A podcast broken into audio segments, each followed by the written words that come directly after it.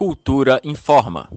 A Secretaria de Saúde do Distrito Federal prorrogou para o dia 17 de maio o prazo das receitas de medicamentos e produtos de saúde de uso contínuo. A medida foi tomada para evitar aglomerações em unidades de saúde e impedir que usuários interrompam o tratamento. A orientação para quem precisa retirar o medicamento na rede pública é levar a receita mesmo que esteja vencida, porque com a prorrogação elas valem até o dia 17 de maio. A medida vale para hipertensos, diabéticos e para quem faz o uso de medicamentos para osteosporose, psicotrópicos e decomponentes da farmácia de alto custo. A medida só não abrange os medicamentos sujeitos a controle especial e aos microbianos.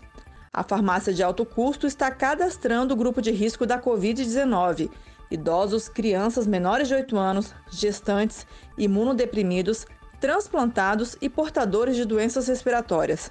Essas pessoas podem cadastrar de um até cinco representantes para fazer a retirada dos medicamentos. Para o cadastramento, é preciso ir até a farmácia de alto custo com os documentos pessoais de quem será cadastrado, a receita médica, o laudo de medicamento especializado, a autorização do procedimento de alta complexidade, além do comprovante de residência e documentos pessoais do paciente. Mais informações no site da Secretaria de Saúde, em saude.df.gov.br. Greta Noira, para Cultura FM.